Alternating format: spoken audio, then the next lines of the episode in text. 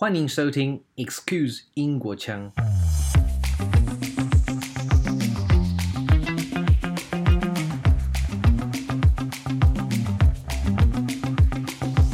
有人说，你会觉得罗马帝国灭亡是一夕之间发生的吗？以前我们好像在史书上面看到都是这样，嗯、好像每个王朝的更迭都是一夕之间发生。对但是你如果仔细去看它的 evidence，它的史料，会发现其实这是一个族群渐渐融合的过程。它不是说一夕之间，我可能法兰克人就带着所有军队冲进罗马帝国的宫殿，然后我把国王拉下来，我就 成功了。对，它是在社会层面有很多变动。大家小时候应该都有上过历史课吧？或者正在收听的你，就是历史相关背景。想知道英国大学是如何教授历史这门学问吗？原来学习历史，英国先从小朋友手牵手进博物馆开始。如果说历史只是由一堆因为 X 的发生，所以导致 Y 的结果背起来，那也不会有这么多人。没在二零一九年年底猜到今天疫情下的世界。Excuse 英国腔，今天非常开心，可以跟中央研究院法律学研究所博士后研究学者醒言博士。他从政大历史系毕业之后，陆续在英国爱丁堡大学攻读历史硕士，以及在伦敦大学历史高等研究院历史博士。他今天将与我们分享他眼中对历史这门学科的想法。和我们如何能够从历史中借鉴，进而培养独立思考以及观点。嗨，醒言，嗯，可以跟我们介绍一下您的学经历吗？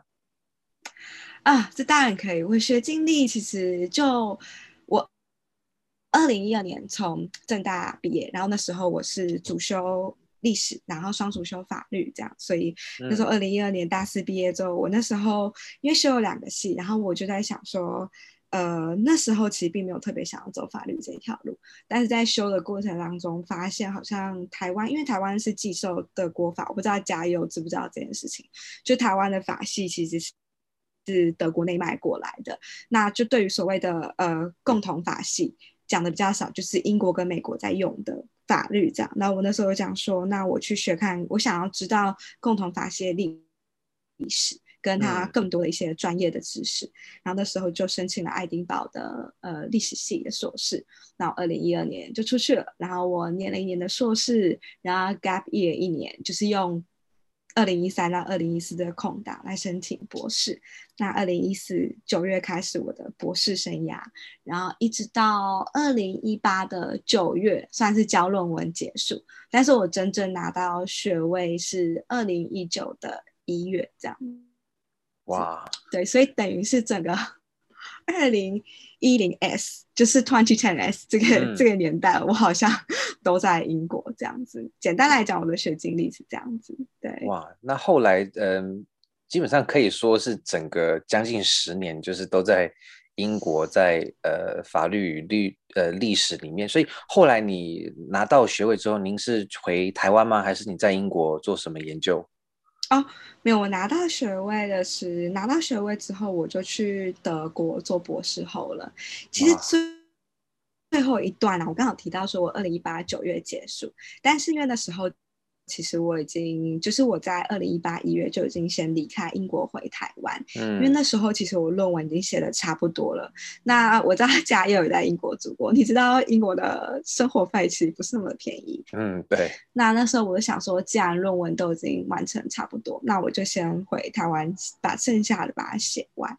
那那时候就有申请中研院的一个叫博士培育的位置，它就等于是说，呃，你如果是任何的 PhD candidate，就是我们讲的 PhD 候选人，嗯、那他可以资助你一笔奖学金。对，那那时候在台湾写这样子，后来写完之后，呃，那时候到二零一九，然后二零一九拿到博士学位之后，我也是这边申请那边申请，但是全世界都投啦，英国的也投。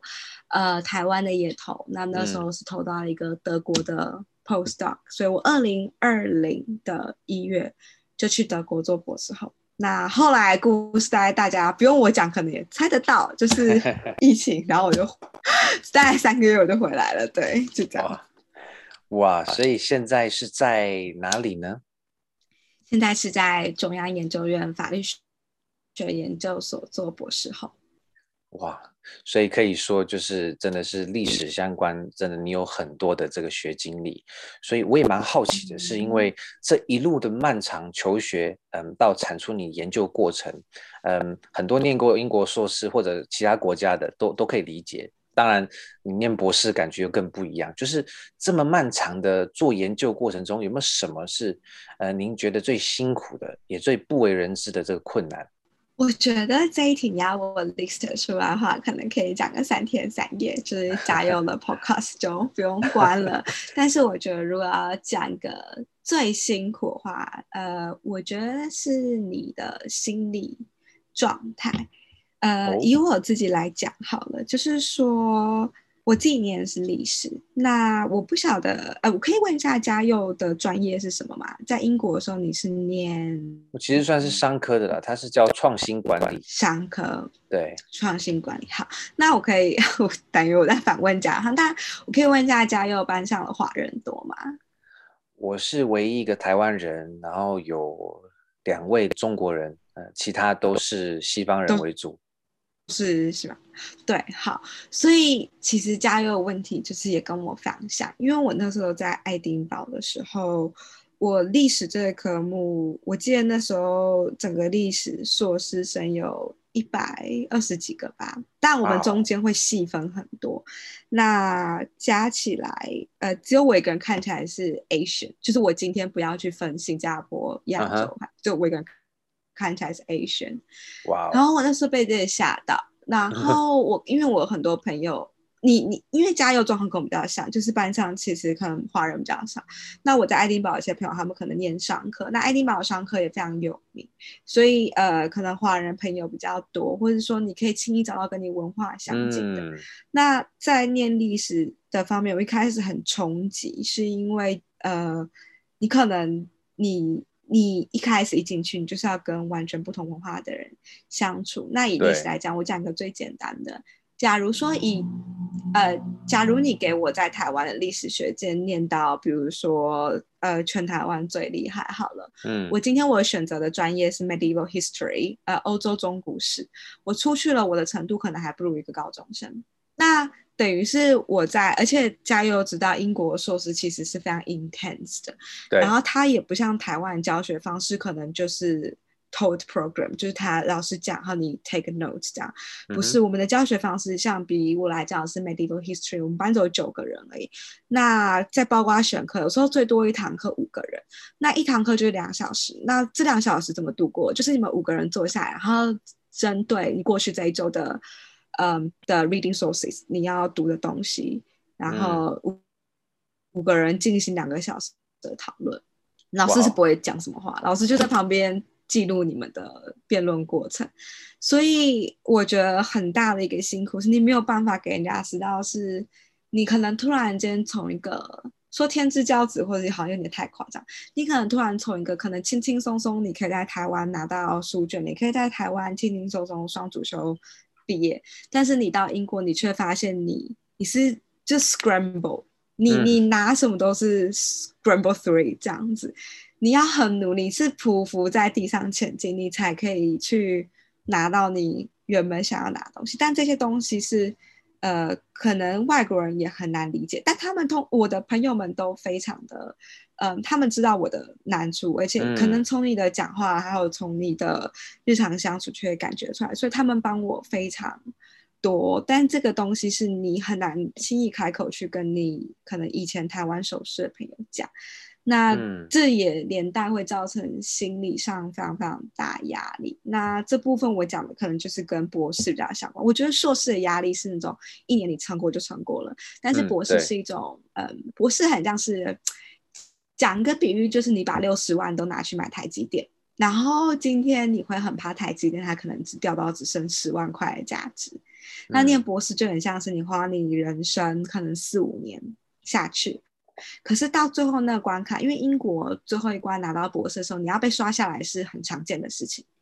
哦，对，英国的博士不像美国，它是一个 SOP，你进去之后，你只要按照老师的步走走，你基本上你拿到最后的学位 degree 不是那么的困难。但英国就是一如它的民族性，它就是一个放山鸡，老师没有要管你的意思，就是你能不能 活下来都是看你自己。所以这些鸡有时候跑一跑，它可以长得很强壮，但有些鸡就会掉到山崖下面死掉。对，哦、所以越到后面人焦虑感就会越大。那就跟我刚刚讲那个比喻一样，你可能假如你今天投了呃，可能好几百。百万都压在同一张股票上面的时候，你会很害怕，万一今天这东西贬值，你是不是一无所有？嗯、那博士就是你会害怕，万一我今天拿不到这个学位，那我的人生是不是就毁了？而且包括加油，应该知道，念书时期你不太可能会有什么收入，对，所以那压力就会更大。对，我觉得这是我觉得最困难的地方。对，所以反而是呃，就是在那边的。算是这种文化的冲击，然后整个系统的差异，导致你觉得每一天都像是打掉重练的感觉。那对，那这这又夹杂着是当地的这个风土民情也不一样，呃，包含了饮食，甚至是同学呃沟通上面。那除了呃你刚刚讲的这种系统上的差异，有没有说像是呃你刚刚说同才很帮忙，那有没有说其他的这种对呃？大家也不知道，但是你自己内心可能是因为，嗯，自己给自己太多压力而出现的。因为你刚刚讲说台湾这种比较容易过的感觉跟英国不一样，那有没有一些是自己你在呃每一年的过程中慢慢开始发现说，哎，我开始克服了，然后其实这种自我疗愈的过程，你觉得有没有什么可以再分享一下的？有哎、比如说，最大家最常问的一点就是，为什么我到了国外就感觉我都听不懂别人在讲什么？在台湾的时候，对英文不算特别差，甚至是我觉得我英文还算不错。可是刚开始出国的时候，这个是很很冲击，就是我可能要花好几年我才可以克服的事情。是你永远在跟外国人讲话，总是会有地方会听不太懂，而且你会觉得为什么一对一的时候我都听得懂，但是他们一群聊起来的时候我就听不懂。嗯，但这个是很文化的东西。那我觉得我很庆幸，因为一开始就有人打破我的迷思，因为我那时候一直很执着于为什么，就是我会还是会有，就是可能可能什么 forty percent 或 thirteen percent 的 conversation I can't understand。嗯哼。但就我有个朋友，他是英国人，他就说不可能，你不可能就是跟 native 一样做到一样好。他说：“因为你就不是 native 啊，对，你就不是，所以你不需要给自己这么大压力。”他说：“嗯、你可以接近 as nearly as，但是他他说你不要觉得你要 as fluent as a native。”嗯，所以他那时候这一句话给我一个很大的启发。但是这是一个，我觉得是就像你讲的，一年一年你会发现自己越来越进步。我觉得主要是不要给自己太多压力，说我一定要在一开始的前三个月以内我就要听得懂他们在讲什么。更何况是课堂上面更专业的东西，他一群聊起来的时候，很多时候你没有办法 catch 到。我觉得你就把时间拉长。你就要想自己其实已经是输在起跑点上面了，但是你可以慢慢看见自己的进步。Oh. 就是说，可能两个月过后，你会发现，你可以很轻易的走进呃，加入到 Tesco 或是 Marks and Spencer，你可以 开始跟店员聊天，对，就是很你可以可以理解他们在说什么，或者他们。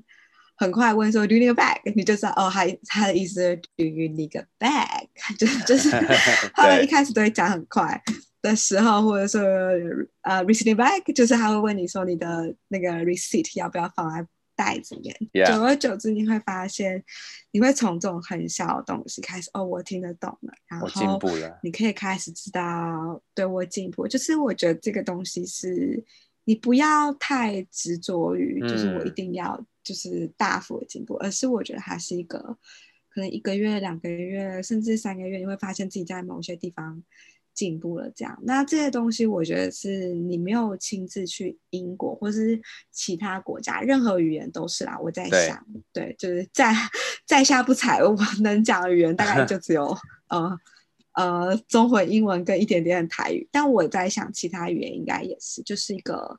呃，你就是要亲身经历过才会知道。那我觉得这个也很辛苦，是因为你一直会觉得，一直会觉得自己不如人，但是你觉得自己不如人的时候，你没有办法做一个努力，可以让他看到第几的效果。嗯哼，对，他不是说，嗯，我只要努力个一个月，我就可以看得到效果。嗯，真的是有道理。其实我相信很多人真的都有相关的感觉，但是当然，您说的博士这么多年，同时是做自己有兴趣、比较呃锁定的研究主题。那你除了刚刚讲到这些，嗯、你会不会觉得说，嗯、呃，在这过程漫长的研究过程中，因为你的主题的挑选应该是跟蛮多同学不一样的，会不会有哪一个时刻是觉得说，哎，我自己挑的对吗？我真的，嗯、呃，比如说。就是历史真的是我想要研究的吗？因为你有提到说你在大学跟研究所都从事历史相关，所以或许你是不是觉得这个已经是你注定人生要走的路？还是说，呃，因为它整体的冲击，当然会有一些自我调整，你会发现说，哎，呃，开始自我犹豫，有没有那样子的过程？然后后来怎么样回到自己的研究去深入？在我回答这个问题之前，我必须要说加油！你真的是问了非常多 killing question，是非常深度的问题。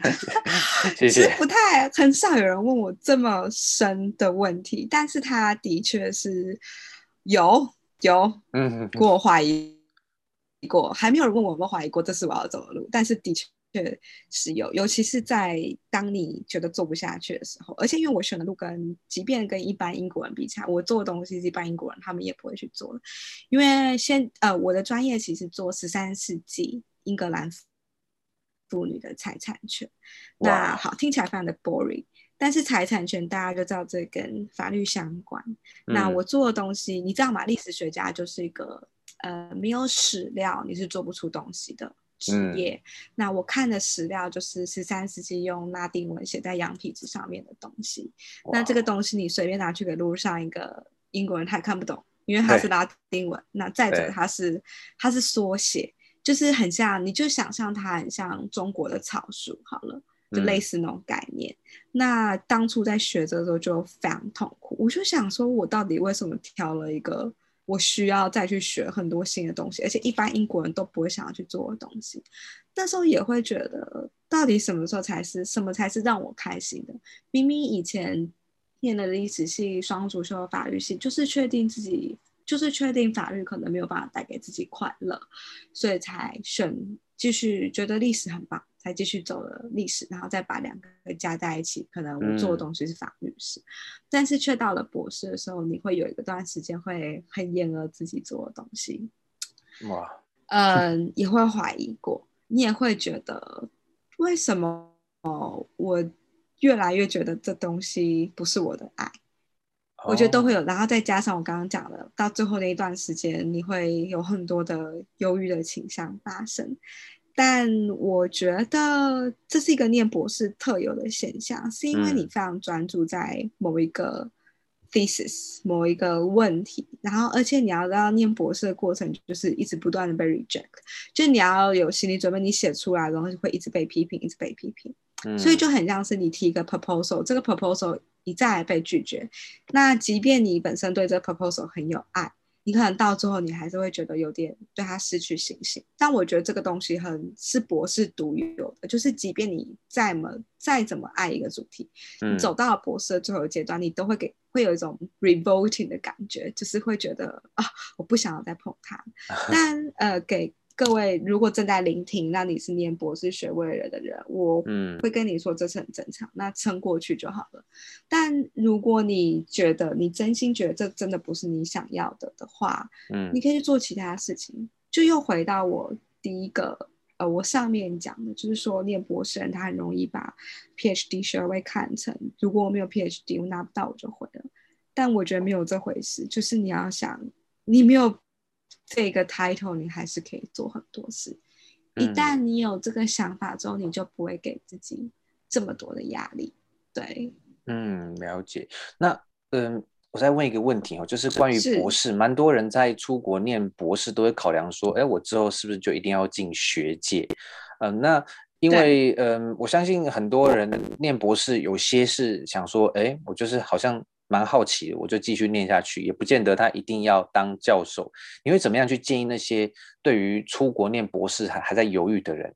因为这毕竟是一个那么多年，如您讲，就是针对一个问题很深入，然后也会被过程中可能会被拒绝，然后呃，整体的生活成本啊都投入进去，就是。要怎么样去看待出国念博士，或者在台湾念博士，或者是嗯，就在国外念个硕士就好？就是这几个路线，你会怎么样去做个基本的分类？这么说好了，我们先分为你现在在台湾念硕士，然后你有兴趣想要念博士的人，我会觉得，除非你本身是对学术非常有热情的人，不然先去工作个一两年，嗯，你再来想想自己要不要念博士，因为博士你要想，就算是英国。英国应该是目前最快，所有国家里面最快的了。我也是花了快要五年才拿到，它是三加一没有错。比如说三年的课程，那一年的写论文。好，那你要知道这四年之后，你交论文之后，你还有口试嘛？所以它就是其实是一个快五年的过程。那在这个过程当中，如果你没有很坚强的心智，确定我一定要走学术界的话，我劝你先去工作。对，就是先去工作一两年。那我身边遇过大部分，我比较特别，因为我是一路念上去，我中间没有断开来。嗯，那我遇过不少是中间有有就是工作过。那我观察中间中间工作过的人，他在念起博士来会比较专心.等于是他已经去尝过了。我如果没有继续念下，我在业界我会遭遇什么困难？那我今天在华南念博士，就是 I'm certain this is what I want to do。Yeah。但像我这种一路念上来，会比较想说：天哪，我到现在都还没有能力自己赚钱，我这个你会有更多的恐慌。嗯。所以我会建议你，如果现在在念硕士的人，可以先去工作个一两年，看看这是不是你想要的。但但除非啦，你很确定我以后就是想要在大学任教，或是比如说中研院、中研究机构工作，嗯，那你觉得你没有必要浪费你的时间，除非你非常确定，那不然我会建议你先就是 take a break，这样先去工作个一两年试看看。好。那呃，如果你已经本身是在英国念，就是不管是在英国念硕士还是台湾念硕士，我都会给这个建议。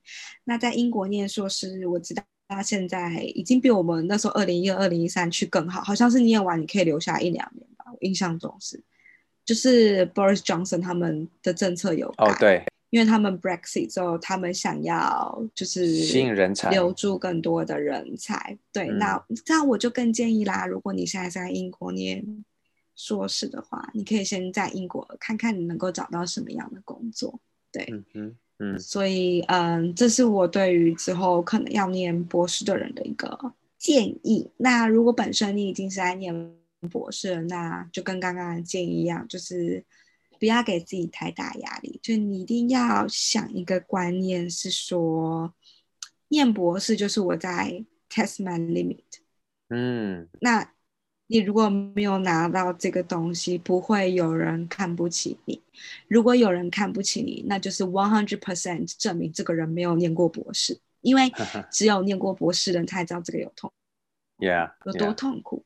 所以他们不会去觉得，他们不会觉得拿不到是一个。shame，但是你看，如果这个人觉得你啊，怎么连这个都没有拿到，那你就可以知道这个人他可能没有历经过这样的痛苦，那这样的人是没有资格去指责你的。那我觉得这是所有对嗯、呃，还有正在念博士的人的一个一个建议。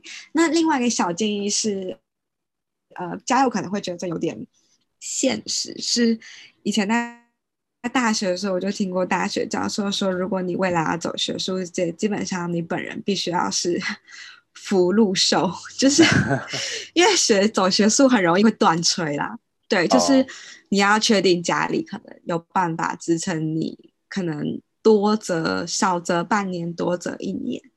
对，因为你看我二零一九毕业，然后二零二零去德国，那其实从德国回来之后不算是。一直到今年二月才有一个比较稳定的研究的位置，那这中间都是去大学兼课，那这个东西就变成说你不太可能养活你自己，所以你要确定你的家哪里是有办法支撑你，我们就说一年好了。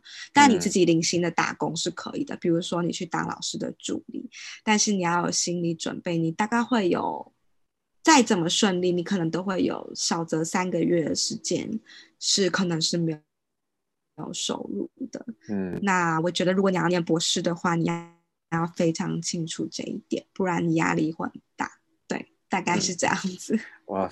我觉得非常完整的分析，就是我相信很多人都会有不同的想法。那当然，刚刚也讲得很清楚，就是你要知道过程重于结果，然后对呃有一些经验再去做决定，会胜过于呃直接做决定。当然不是说好或不好，而是说呃经验法则上，很多人他确实是更专注在他所做的选择，所以嗯。呃其实人生没有标准答案呐、啊，所以刚刚行言也给我们很多种可能，让我们去思考。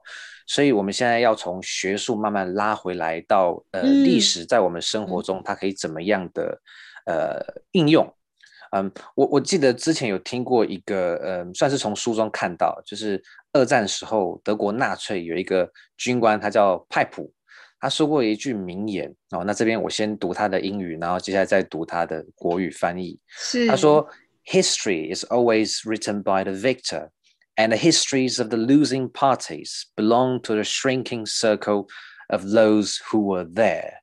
嗯，这句英语基本上的意思就是说，我们今天大家所知道的历史，大概都是由胜利者所写的。那那些失败者的历史呢？也就是说，那些发生在失败者上面的事情经过呢，它的历史只存留在那些。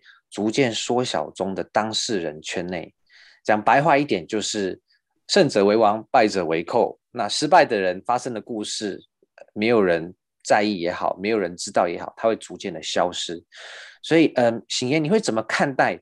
嗯，有这么多的这种很多人说哦，历史都是胜利者写的，就是历史它的客观性，在你做研究以来，你会怎么样去评估它呢？哦，我觉得历史的。客观性是一个非常非常大的问题。那我必须说，历史书写的客观性基本上是没有的。哦，历史书写书写，可是我们今天在 refer 历史这个字的时候，你不会只觉得我们讲的是史书吧？嗯哼，你可能在看在讲历史的时候，你会 refer 到一个更大的空间地理的概念。可能很多人对历史的。呃，想法各有不同，但是当我们讲历史历史的时候，你不会只想到它是写在书上的东西。好，嗯，但是历史学家跟考古学家最大的不同是，历史学家我们大部分只能做写，我们只做 written sources，我们只针对 written sources 做分析。那考古学家就另外一回事。那我们先针对你，你刚刚。讲的这个 statement 做分析，嗯，呃、uh,，always written by the victor，这个是我我觉得是百分之八十都是正确的。举个例子好了，嗯、呃，前两个礼拜我去参加了一场在中研院人社中心的研讨会，那呃会中是我学长发表，他在讲美国独立革命的时候有所谓的支持可能。保就所谓的保皇党，可能支持我们 United States，呃，American 还是要跟 United Kingdom 站在一起的那群。那另外一群就是所谓的 Independence，就是我是独立派这样子。嗯，那这个学长的论点是这样，他就说不太有史家去讨论保皇派的历史。嗯，所以他他这篇论文主要在做的是他想要讲多一点保皇派的东西。那他在会中也有提到说，我们能用的史料非常少。好，那我就问他，我就说，怎么可能没有他们的史料？我就说，多多少少一定都还会有。那即便你觉得他没有像 Independent 就是支持美国独立这么多，你觉得他的史料不够多，那请问你要在怎么样的基础上面去发展的论述？当然嘛，就是很简单，这不要讲说历史的专业，这所有领域都一样，就你有几分的证据，你就讲几分的几分的话嘛，对不对？嗯、那学长这时候就讲讲到一个关键，他说很多有关保皇派的历史都被抹掉了。好，你想看，假如你今天你是一个呃美国独立战争时期住在美国的的人，嗯，你支持跟英国继续做大英帝国国民，但是在战争之后你是输的那一方，你会怎么做？你当然是极力抹抹去自己过去的观点吧，这非常简单。好，那对你为了要融入这个社群，你可能要把自己过去的观点给抹除掉。那再来是因为胜者一定已经是支持独立的那一派了，他们不会去留下任何有关，也不会去书写大肆的书写有关于过去支持跟英国合在一起那一派的论述。嗯，好。所以以这个例子来讲，我们可以知道，的确，呃，历史它很多时候是被圣者写下来的。包括你在看中国的每个朝代历史，每一个你知道史书的编纂其实是下一个朝代去修上一个朝代的嘛？对，你知道这件事情吗？好，对。所以你就会发现有很多地方就会写的很烂，像《元史》就写的很烂。那后来的史家，呃，哦，如果我知道如果有在听是中国史的专家的话，可以请欢迎之后打脸我或者批评我这 样的。但因为我修原始已经是大学时代的事情，但我印象中啊，嗯、如果我的记忆力 serves me right 的话，嗯，嗯，元始他修的很糟，所以明朝的官员他很不上心，你还没有认真的再去修，那这就造成了问题。当我是后面的圣者去修前面一个。前面被我拉下来王朝的历史的时候，那真的就很端看你这个王朝人他是怎么样去有没有客观，但是我觉得不可能，一定不可能客观，所以我觉得历史书写一定不可能客观，它一定是掺杂了很多主观的意见在里面，然后你可能还会去刻意丑化另外一方的历史这样子，但是我觉得历史本身客不客观，我会觉得。这是一个有待商榷的问题。端看你看到什么样的历史呈现在你面前的 evidence 长什么样子。嗯，因为我刚刚讲的是历史书写，但是我们今天想到历史的时候，我们不会只想到书写。小智可能前十秒我跟加油讲的什么都是历史，那大致我可能从。比如说，呃，我可能从考古挖出来的遗址，这种没有文字书写留下来的东西，它也是历史。对对，那这个东西它客不客观，我觉得很难去讲。比如说，呃，我们去讲希腊罗马时代，好，我们从我们大家会讲罗马帝国的灭亡，现在有很多的论述跟 argument。有人说，你会觉得罗马帝国灭亡是一夕之间发生的吗？以前我们好像在史书上面看到都是这样，嗯、好像每个王朝的更迭都是一夕之间发生。但是你如果仔细去看它的 evidence，它的史料，会发现其实这是一个族群渐渐融合的过程。它不是说一夕之间，我可能法兰克人就带着所有军队冲进罗马帝国的宫殿，然后我把国王拉下来，我就 成功了。对，它是在社会层面上面很多很多的变动。好，那我们今天不谈历史书写。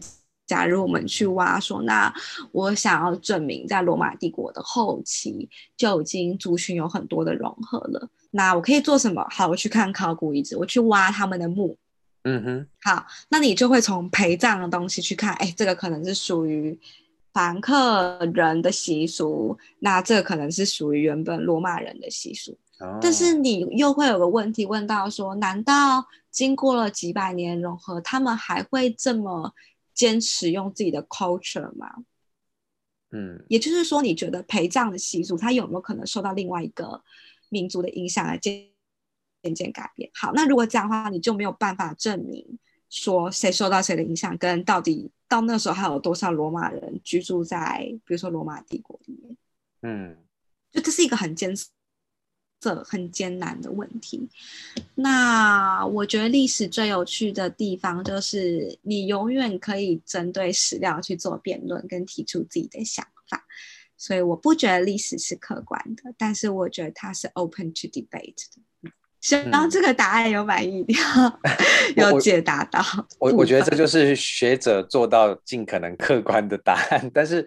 我我你知道，你刚刚提到了一些我我想到可以追问的，就是说，嗯，当然很多历史是属于官方的。那我们也听过一句话叫做“拜官野史”，哦，那当然它的正确性这又是另外一件事情。只是说，在您刚刚讲说，为了要去尽可能去拼回当时的情况，你会去看，比如说古墓啊。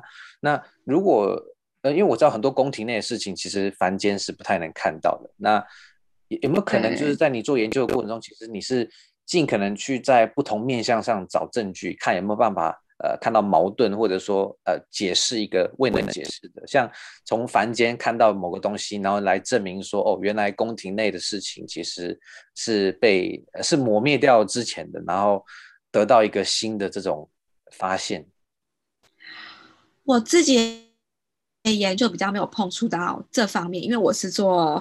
法律史，所以我大部分都是根据就是法庭的史料去做研究。Uh, 但是的确，就是像嘉佑讲的，比如说我跟我从拜官野史的角度去看，我想如果我想要去证明拜官野史的东西讲的有可能是真的话，那就是努力的去找资料。比如说，呃，像现在很好，那我们就讲现在比较流行的 public history 好了，嗯，所谓的大众史好了，这个东西其实就跟所谓的官方的历史。呃，写出来就比较不一样。对，那我觉得这也是英国很多人在做的。呃，嘉佑应该知道，就是在伦敦的那个 Tube 里面有一站叫 Liverpool Street 吧，就是利物浦街站。嗯、好，你如果出了 Liverpool Street 的话，Liverpool Street 的大概走没多久有个 archive，那个 archive 叫做 Bishopsgate，呃，主教的门。好，它的 Bishopsgate Archive 这样子。嗯、那这 archive 最有趣的是，它收藏的是。所谓 crime pop，呃、um,，like working class people's history，嗯，它都是在收集酒吧历史，呃，犯罪的历史，哇.跟下层人民的历史，就是，嗯、所以他讲的历史是很不同于我们可能一直在讨论政治史，比如说啊，每个人朗朗上口的亨利八世有六个老婆，可是对于平民来讲。说关我屁事啊！就是我可能我不是 Henry Henry the Eight，那我根本不会有那个机会去拥有六个老婆这样子。嗯、那另外一个，所以你要去看平民历史，说很多时候你是从不同的。史料去下手。那如果我想要去证明一个 statement，比如说我想要证明可能官方的记录上面一个 statement 可能原本不是如他写的那样，他想的那样，那这时候你要找的史料可能就要往比如说民间的书信，尽可能去找。那时候，比如说非官方的记录者，比如说 literature 文学，但文学它是跨在一个 borderline，因为文学我们会觉得它是一个基本上就是 fiction，嗯哼，就是真真假假，对，你不太能够当做是一个呃官方的记录这样，但是嗯，但你多多少你可以从 literature 啊、呃、literature 里面去发现一些。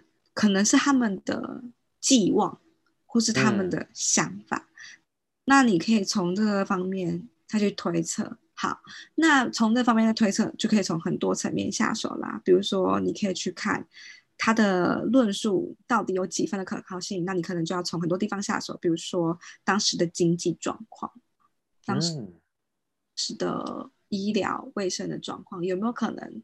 呃，跟官方记录 statement 是相悖的，或者是说是不一样的。所以我觉得你要去证明，以拜光野史的角度想要去 define，比如说是 official record 的话，嗯、基本上是有可能的。嗯，只是说你的方法有很多不一样的地方。那如果只是从另外一个角度讲，你只是想要做。比如说 public history 或者是平民的历史，那基本上，呃，这个东西史料算是蛮多啦。毕竟民间留下来的东西也非常非常的多。呃，嗯、我非常推荐大家，如果有兴趣，可以去做 public history 这样。以前我在正大修过一个老师的课，他就是在讲日治时期的漫画。哦，呃，对，这个很有趣，其实很有趣啊。你从漫画的。画风的变迁，或者是说他所想要传递的 idea，你可以做很多研究啊。嗯、比如说，你看日本的少男漫画，嗯、你就把时间拉大一点嘛，就二十年来他有什么样的变迁？就说他越来越强调什么价值，那你在做这东西，你不只是只看漫画，比如说我可以把，比如说一九九零年出版的漫画，它可能那时候日本发生了什么事情。那日本在泡沫经济化当下，那那个时期的漫画，它可能都在描写什么？日本在举办奥运的时候，那个时期的漫画都在讲什么？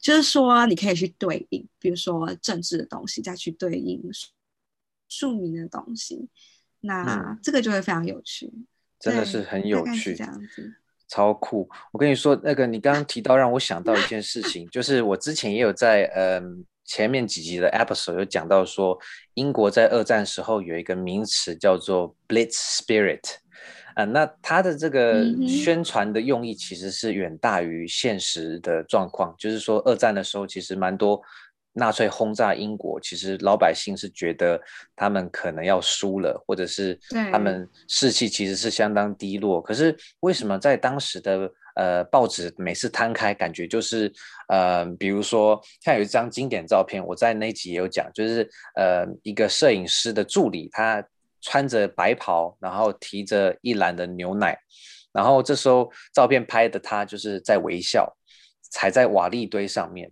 然后那样被报纸去大量的刊登，政府去宣传说，你看我们在轰炸的情况之下，仍然可以，呃，正常的过日子。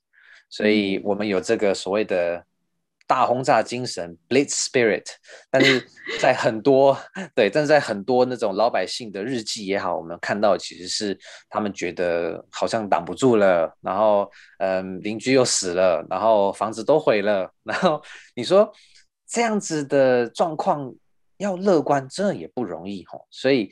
嗯，对，就是回到我们这题，就是历史的客观性真的是很有趣。那你刚刚也提到很多呃过去的案例，就是哎，拜官野史讲的不太一样，或者说小说中提的其实是一种对社会的期许。好，那我们现在就是要在呃镜头拉到另外一个观点，就是从心理学的角度来看待历史，嗯、因为刚刚也提到了就是呃历史的呃这个客观性。那我们现在要看的是像。呃，你刚刚也其实有提到，就是说我们很多正规的历史课本啊，都会说哦，因为发生了 A、B、C 事件，所以导致了 X、Y、Z，好像我们人类的历史都是可以预测线性的。但是我们回头看哦，就拿我们最近来讲好了，一九年，对，呃，新冠肺炎开始蔓延，然后整个二零二零到今天，当时一九年的大家有到底有几个人怀疑？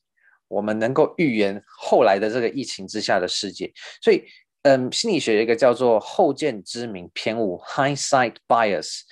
你会怎么看待这个 bias？然后，对于我们一般人来说，怎么样可以降低发生这样的几率，然后做更好的决定？我觉得 history 本来就是一个 hindsight 的东西。因为你是看已经发生的事情嘛，不然我们 就是占卜学家了。所以我觉得，就回到比如说 hindsight bias，就是其实历史它是充满 bias 的。那这个东西就就回到那个客观性问题。好，那我觉得。很有趣的是，我觉得 hindsight 有时候我觉得是好的啊。像我觉得台湾能够挡住去年的那一波，也是因为我们 SARS 的经验。但是你看欧美国家，它没有这一波的经验的时候，它就会摧枯拉朽。好，那比如说像我们这个时间点又在爆发了，那台湾比较幸运的是，我们其实有很多欧美的 hindsight 可以呃可以参考。比如说我的在欧美的朋友们都已经封了一年了。就是 literally a year，like more than a year。那台湾人可能才什么什么 two weeks into the third level，然后大家就已经受不了了。嗯。我觉得这个还是要多多去看看国外的经验。比如说，我们知道，其实在疫苗问世之前，英国他们也有 lockdown 了，然后 ease the restriction，然后但是又 lockdown 了。它是一个不断封了又关，关了又封的。过程，那台湾最幸运的，其实我们呃已经疫苗已经问世，那我们现在就是如何在大家打到疫苗之前，呃，尽量的不要让更多人受感染。那这就是一个 hindsight，我觉得就是参考别人已经经历过的东西，那我们再来做调整。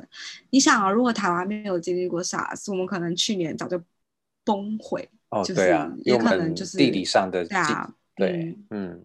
嗯对，所以 hindsight 是非常有用的。那一般人如何降低 hindsight 发生的几率？我觉得很难，除非像我，我觉得台湾现在的 position 其实算是很有利的，这样的 advantages，嗯。因为其实国外有封城经验，所以以一个我们最自身的例子说，我们知道食物不会不够，因为就算封城了之后，你以后唯一能去的地方就是超市了。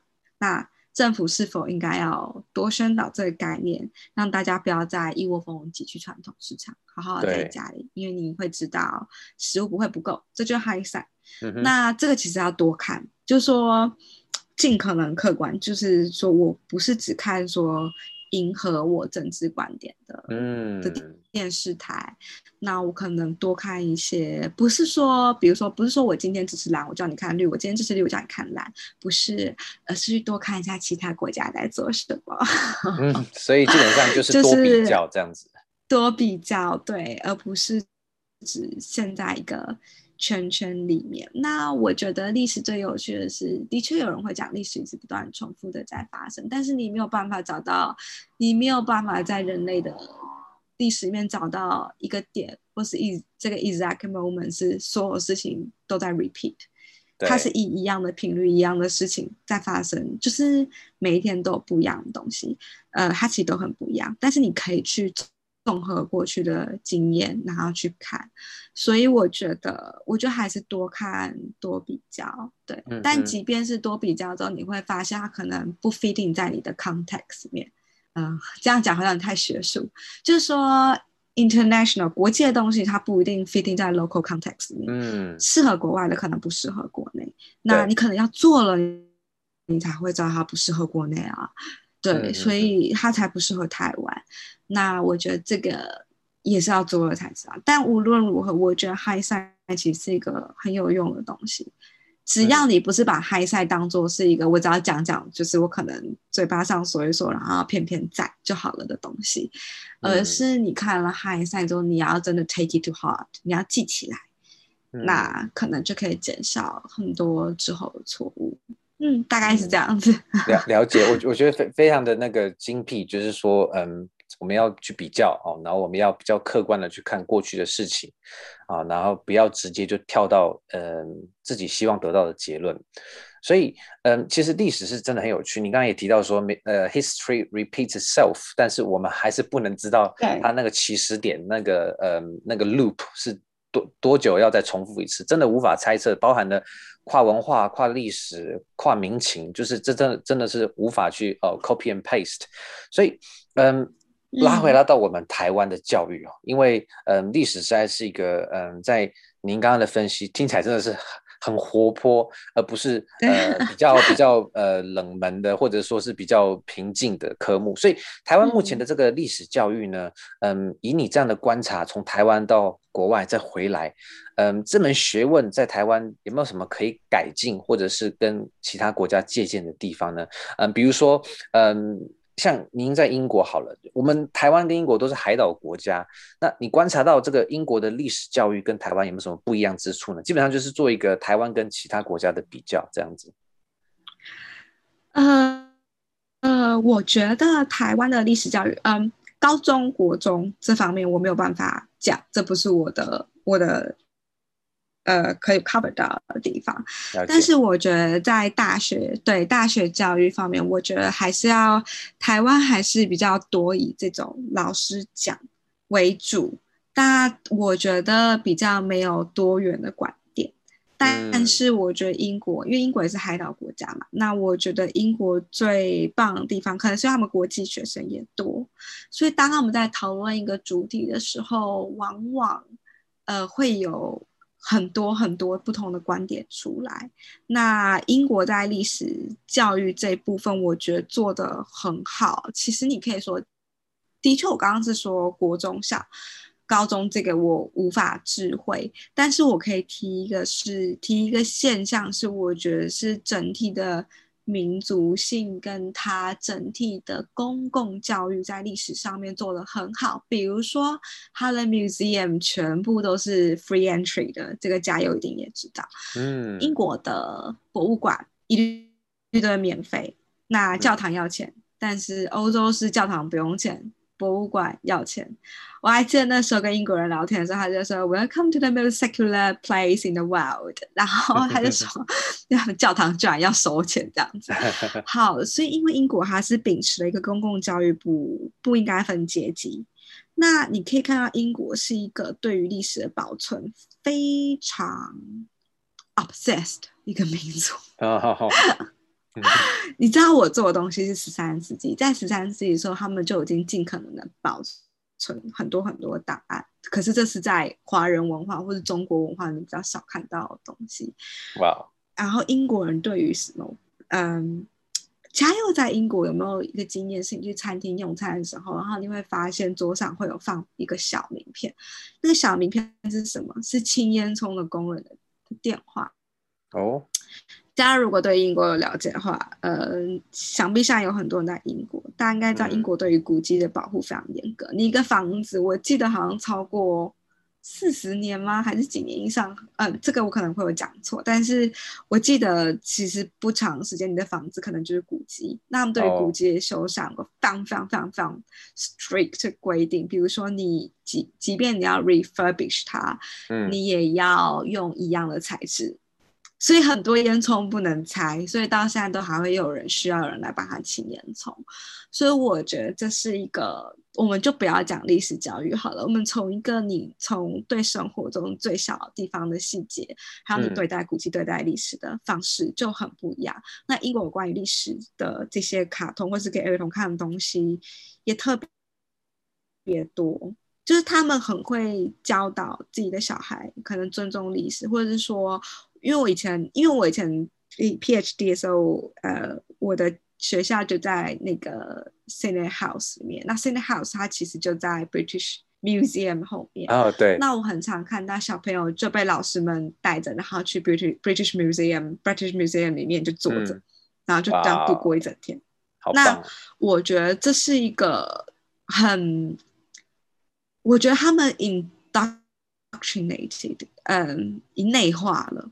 嗯，就说我从小就被内化，说历史是个很重要的东西，我们不可以随便破坏历史。对，那我们也很认真的，比如说，但 British Museum 最大的一个争议点是你那些都是 loot 嘛，都是都是抢夺来的。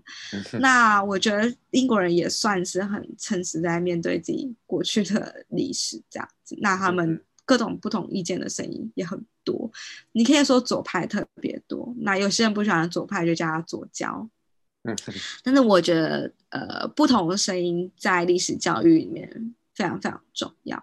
那我觉得另外一个方面，可能是我们不要说台湾的历史教育哈，以大学端来讲，我觉得不是出在老师身上，而是学生的身上。就是说，学生我对于上课教给你历史的反馈，嗯、然后跟我的意见，就他们的学生会比较。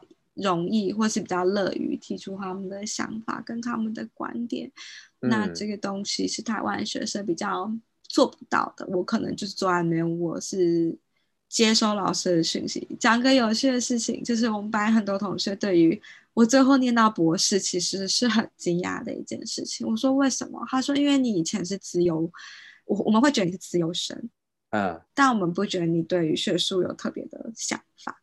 你现在是。发现到差别在哪里了吗？也就是说，呃，在台湾的时候，我会比较容易坐在台下，我一直听，嗯、呃，我不知道哪里有问题。但是去了国外之后，我会发现这个东西是需要双向才有可能进。对，就是要有，有个想法，对，要有 debate 才有可能有 further discussion。这个加油一定知道，对。嗯那我觉得这反而问题不是出在教育，对对对，其实就是每一天点点滴滴，社会各个面向是不是有，嗯，用一种比较，嗯，就是他看待历史的方式，其实都会形塑在每个孩童、每个嗯，我们呃一般人的心里，就是说历史到底代表什么，它的重要性在哪里？所以，嗯，像这样其实也可以带到更。宽广的，比如说是呃人生观、国际观，所以我对，所以对，这引到我下一个问题，就是说，嗯，因为我相信台湾呃了解历史的方式有点不一样，包含它的文化，呃，可能学生比较不会跟老师嗯不一样意见，甚至是会想要去避免冲突。但是我们还是生在地球村里面，所以如何培养国际观，特别是我们是一个小岛，我们一个小岛国，所以像很多人会说，嗯。呃，台湾只是大国博弈之间的棋子啊，比如说某些呃杂志都会这样讲，说我们怎么样能够在呃美国跟中国之间找找到一个平衡啊，或者是怎么样在世界上站到一个角度是比较有优势的，所以。你现在也在台湾，那你也是从台湾出发，你的角度是怎么样？就是说，我们怎么样站在台湾，嗯、呃，然后可以建立一个比较宏观的国际观，在不出国的情况下，就是所谓的国际观的建立又是什么？你会怎么样跟大家建议？我觉得你的这题题目其实已经讲出答案了，因为你没有办法否认说台湾。比如说，台湾只是大国之间博弈的棋子。台湾是海岛，我们战略地理位置很重要。嗯，我们因为我们过去历史的关系，导致我们在国际能见度比较低。那我觉得，如果我们要更进一步的帮助台湾，或是什么建立更宏观的国际观，其实最最容易的方式。其实，如果你没有出国的话，其实就是看你就是看国外，你不要整天只 focus。我觉得台湾新闻是有点 pathetic，就是说我们的 international news 非常少。Oh. 对、嗯、我们关于国际新闻没有报道这么多，即便有报道，也都是注重在美国。但是我觉得，嗯、比如说像之前以色列跟加沙走廊那件事情，就是。为什么新闻没有报这件事？Totally beyond me。我只有在社群网站上，我才有看到说以色列这个新闻。嗯，那我觉得能在台湾做的是，你想尽，你想办法去多看一些国际新闻。